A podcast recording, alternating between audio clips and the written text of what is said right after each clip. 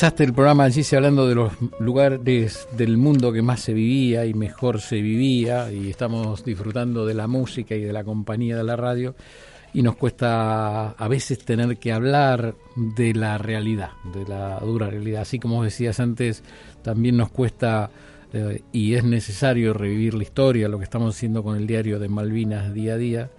Vamos a hablar de lo que pasa para mí la, noticia más triste de cada día de la Argentina, que es los índices de la pobreza. Así es, hablábamos siempre eh, cuando hablamos con especialistas o con gente que eh, pasó por la pobreza o que pasó y se quedó lamentablemente en la pobreza, de esto de, la pobreza estructural eh, que venimos cargando desde hace muchos años y, y de a veces una, una, pobreza que puede llegar a ser pasajera, puede ser circunstancial, que vos sabés que en algún momento de tu vida vas a salir, aunque esto está resultando difícil últimamente. Mucha gente que cayó en la pobreza ve difícil ese momento de poder salir. Pero hay un informe que me mm. parece que es el que eh, da datos más concretos, que dice que 6 de cada 10 argentinos fueron pobres en algún momento de la última década. No estamos hablando de hace 30 años o de la pobreza de cuando éramos chicos, nosotros. Estamos hablando de la pobreza de ahora, desde hace un ratito, nada más por decirlo de alguna manera. Vamos a invitar a conversar con nosotros a Nicolás Meyer, que es el director ejecutivo de Caritas Argentina, esta fundación que presenta junto a la UCA este informe sobre la radiografía de la pobreza argentina. Nicolás, muy buenas tardes. Santiago Pondesica, Gisela Larsen aquí. ¿Cómo estás? Buenas tardes, Santiago y Gisela, ¿cómo están ustedes? ¿Cómo, estás, Nicolás? Bueno, leyendo tu informe, ¿no? El, el último estudio del Observatorio de la Deuda Social se concentró sobre la evolución de la pobreza en el pasado reciente. Solo uno de cada tres argentinos no fue pobre y en la actualidad uno de cada diez sufre hambre de manera cotidiana. Contanos cómo informe ¿eh? y charlemos un poquito. Bien. ¿Mm? Bien, el Observatorio de la Deuda Social de la Universidad Católica fue quien, quien compiló estos datos en base a estudios que va realizando constantemente vinculados a la encuesta permanente de hogares. Y bueno, y nosotros desde Caritas Argentina somos, somos quien quizás le ponemos rostro a esos números, buscando que no sea solo un indicador duro, números fríos, sino que asumiendo que hablamos de familias, de personas eh, que viven diariamente. Entonces, un poco lo que hicimos fue presentarlo en el Bajo Flores, en un barrio popular, uno de los 5.000 barrios populares que tiene nuestro país, eh, y desde ahí generar una reflexión que busque que busque no solo deprimirnos o, angustiarnos o preocuparnos, sino que nos, nos convoque a la acción, al, al trabajo.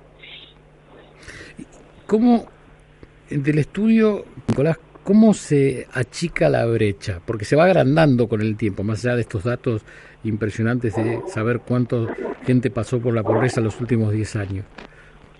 Bueno, nosotros desde Caritas, que somos una organización, somos la Iglesia Católica en los territorios, en los barrios, en las comunidades, creemos que en primer lugar hay que recibir a cada persona, hay que mirar a cada persona. A veces nos, nos perdemos en, en los grandes grupos, en las grandes generalidades, y nos olvidamos de cada individuo, de cada ser que tiene su, su autonomía, su derecho, su identidad propia.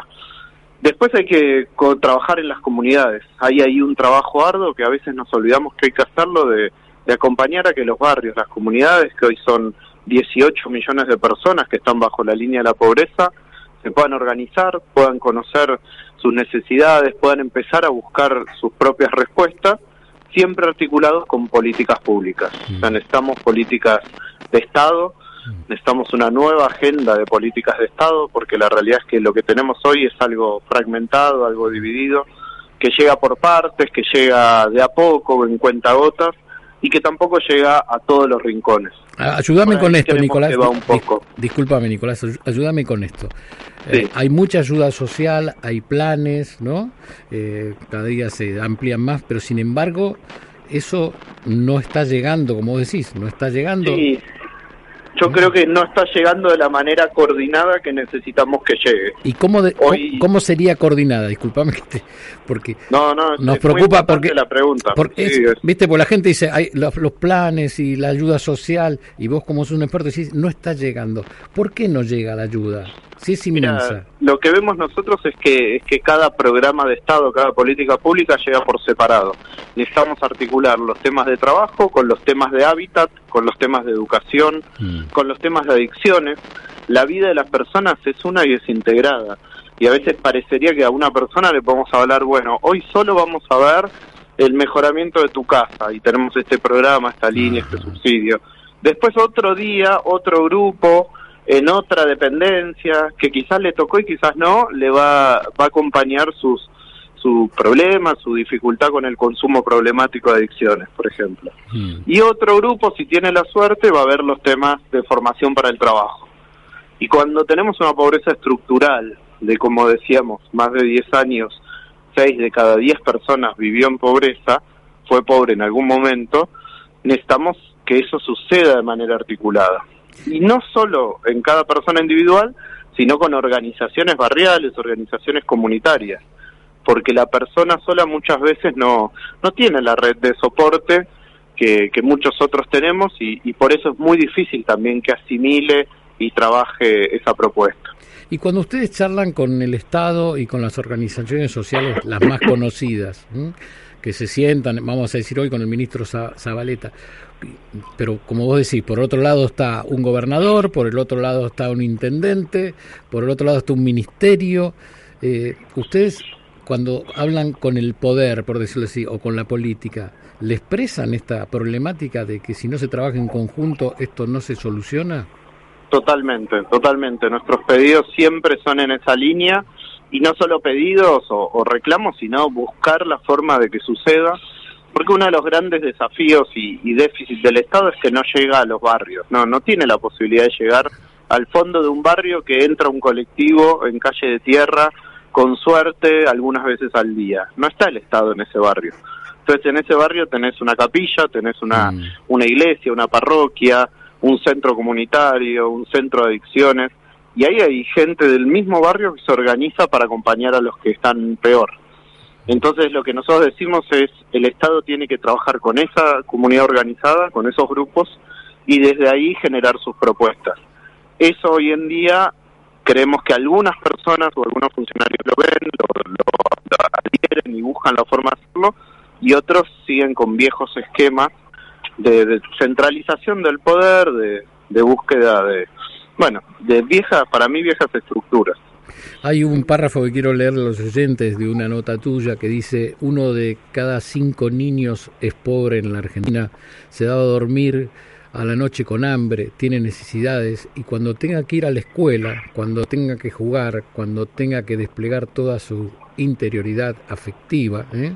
dice, muchas veces va a terminar su día con hambre porque aunque haya mucha asistencia, es cierto que no llega el 100%. La verdad que cuesta entender, por eso nos ayudas muchísimo, ¿eh? con tanta ayuda del Estado, con tantos planes, todo, y con tu experiencia, decir, no llega al barrio, no, no llega a la gente. ¿Dónde queda? no, creo, creo yo que sí, a veces quedan ciertos intermediarios, en ciertas burocracias o en ciertos procesos como intrincados, pero a veces la realidad es que no está diseñado para que llegue, no, no se pensó en cada, en una lógica donde cada familia, cuál es su circuito, cuál es su ámbito, por eso nosotros desde la iglesia creemos que no es de arriba para abajo, o sea, del centro hacia los barrios, sino que es crear ahí comunidad, crear grupos que, que se conozcan, que se sostengan. Por ejemplo, los clubes parroquiales es una estrategia que a nosotros nos está dando hoy mucho, mucho resultado, por llamarle de alguna manera. Está, la gente lo está buscando mucho porque es ese punto de encuentro donde los chicos se contienen, donde los chicos conoces al chico y te das cuenta que de repente tiene tuberculosis y, y nadie nadie lo llevó a que empiece a tomar la medicación porque la madre quizás no se dio cuenta o no entendió y o no pudo no pudo responder a esa situación entonces hay una comunidad que lo mira que lo mira con amor que lo mira con cariño y que va buscando la solución eh, el tema es que ahí te tenés que encontrar con un estado de derecho con una salita que tenga medicamento con mm. con una con un hospital zonal que tenga la respuesta, que le dé seguimiento médico. Es ese, ese es el enchufe que hoy diría que nos falta, digamos. Mm. Suceden muchas cosas lindas en los barrios de, cuidado y acompañamiento, pero sin la contención del Estado y sin las políticas no, no logramos resolver el tema. Estamos hablando con Nicolás Meyer, que es director ejecutivo de Caritas Argentina, a propósito de una encuesta que realizaron junto a la UCA, un informe sobre la radiografía de la pobreza argentina, en esto que les contábamos nosotros, que indica o que les da como resultado que 6 de cada 10 argentinos fueron pobres en algún momento de la última década. Nicolás, cuando hablamos de fueron pobres, ¿de qué hablamos? ¿Que le faltó algo de lo que tenían o que se o que perdieron mucho? ¿Cómo, cómo, lo evaluaron ustedes? En general, eh, la medición que se hace actualmente es por ingresos, es decir, que la persona no llegó a los ingresos mínimos necesarios para que en sus ingresos le permitan cubrir las necesidades básicas que tiene. Entonces, ah, empieza, no quiere decir que la persona que, que fue pobre vive en la, en la marginalidad que nos imaginamos, ¿no? Sino que empieza a tener necesidades y carencias en su día a día que deterioran su capacidad psíquica, que deterioran su salud, que deterioran su hábitat y que al deteriorar, por ejemplo, el hábitat, los chicos no logran estudiar bien, no logran hacer la tarea, al, al bueno, a los padres al no llegar a tener un, ingreso por, por su trabajo genuino, también eso genera una autoestima muy, muy dañada. Entonces se mm. genera también una situación muy difícil de vivir con, de vivir bien, ¿no? De, de poder de poder vivir con lo necesario. Recojo otro dato que arroja este estudio que dice que el 30% de, de los encuestados de este informe, eh, alrededor del 30%, ha sido pobre de manera permanente y solo uno de cada tres argentinos no conoce la pobreza. Sí, el, ese, el 30% es muy llamativo, que en los últimos 10 años no logramos bajar la pobreza del 30%.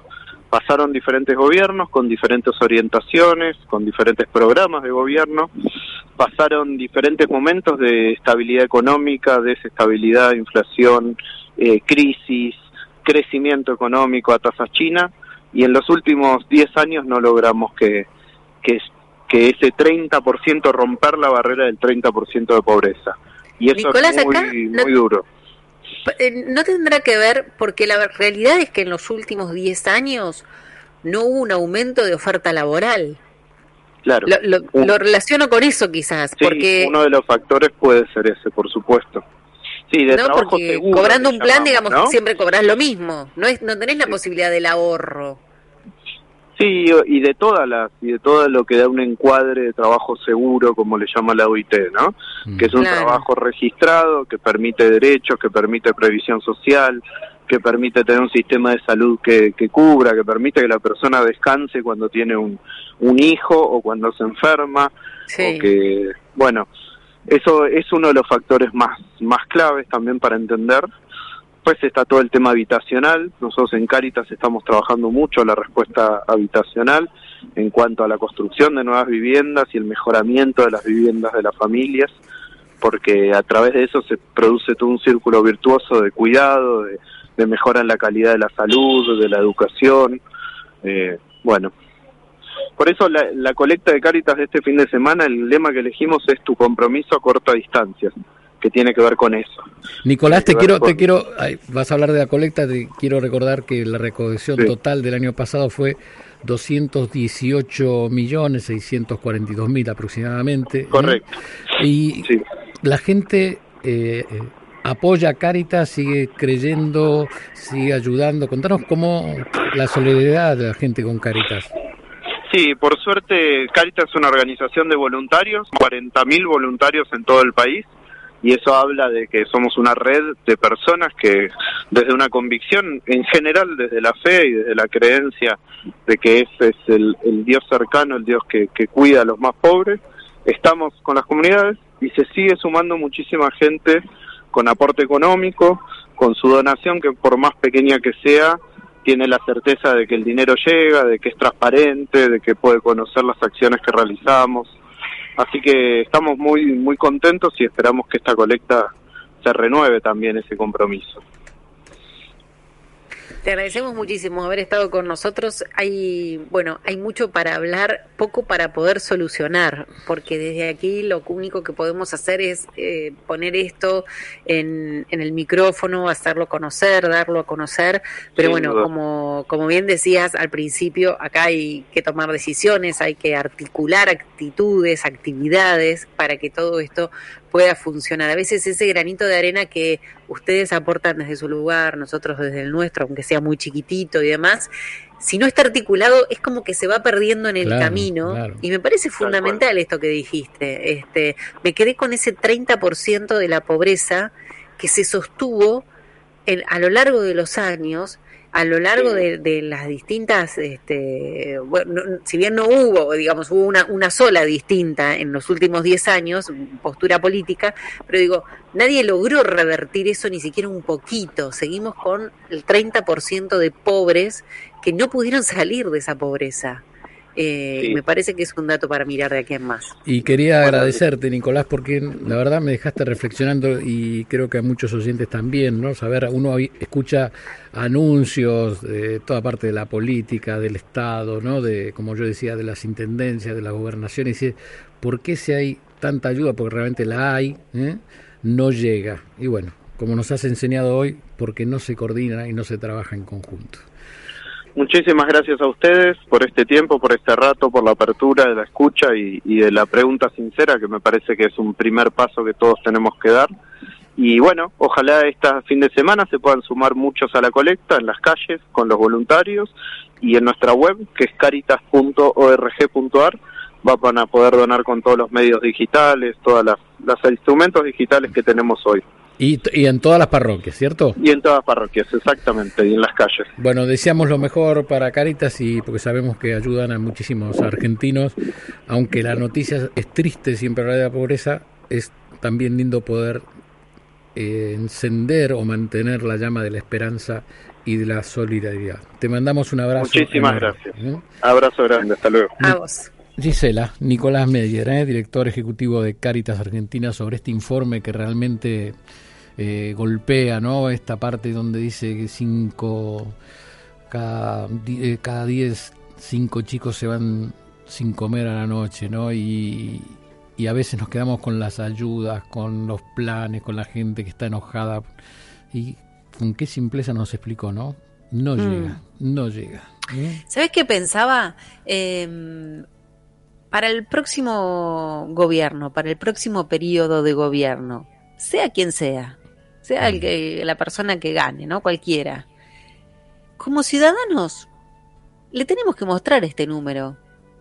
Al que, al que se postule a candidato, ni siquiera te digo al que gane, al que se postule como precandidato antes de las paso mm. y decirle, mira, eh, mira este chico, mira esta chica, flaco, flaca, 30% de pobreza este número tiene que cambiar cuando vos te vayas.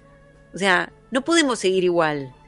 Este desafío hay que, hay que plantearlo desde la sociedad, me parece. Porque si no, se, las cosas siguen transcurriendo. Cuántas cosas que pasan por la cabeza. Me quedé recordando la nota de ayer o antes de ayer con Emilio Apud, ¿no? Que nos contaba que si no se sacaba el gas, 500 mil millones de dólares quedarían bajo la tierra, ¿no? Y el presidente eh, actual decía afuera, los Estados Unidos, que tenemos em, reservas para 20 años. Bueno, y si la sacamos y en cambio de esos 500 mil millones quedan bajo tierra y solucionamos el problema de la pobreza, no sé, hay una idea, ¿no? Pero, como vos decís, no solo una propuesta, ¿eh? no solo visitar de vez en cuando un coro, una fundación, una parroquia, una, una villa, un barrio ¿no? carenciado. Bueno, tratar de trabajar todos juntos en coordinar, coordinar, como le decía, yo creo que es una batalla coordinada, ¿no? Para atacar todos los problemas que trae la, la pobreza. Lo que pasa es que la coordinación se termina, ¿sabes con qué? La, la coordinación se terminó con la mezquindad. Y bueno, ¿y la, ¿y la política qué es? Claro, es mezquina. Es mezquina. Sigamos con vuelo de regreso porque vamos a escuchar más guitarras y vamos a seguir charlando. Gracias.